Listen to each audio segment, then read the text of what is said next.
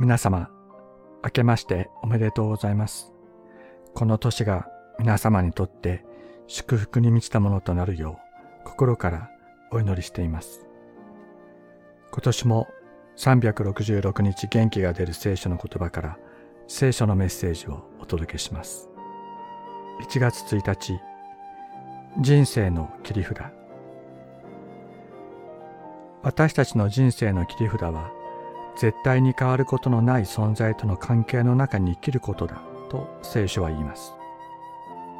私たちを取り巻く状況は変わります。私たち自身もいつまでも同じように生きていくことができるわけではありません。しかし、そのような中で変わることがないキリストが導き支えてくださる人生は決して失望に終わることはないというのです。聖書の時と同じようにキリストが私たち一人一人と愛の関係を持ってくださるのだと。病を癒し続けたキリスト、ご自分を捨てた弟子たちを愛し、信頼し、限りなく許したキリスト、罪の贖いのためにご自身の血を注ぎ出したキリスト、死からよみがえって弟子たちに現れたキリスト、そのキリストが今も同じように私たち一人一人に関わってくださる。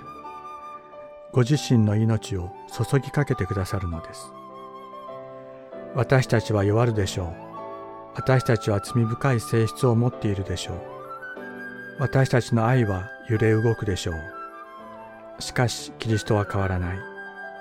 私たちの状態によって変わることがないのがキリストなのです。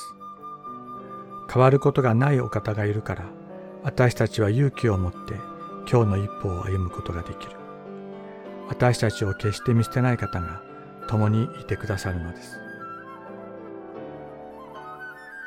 イエス・キリストは昨日も今日も常しえに変わることがありません。ヘブルビテの手紙第13章8節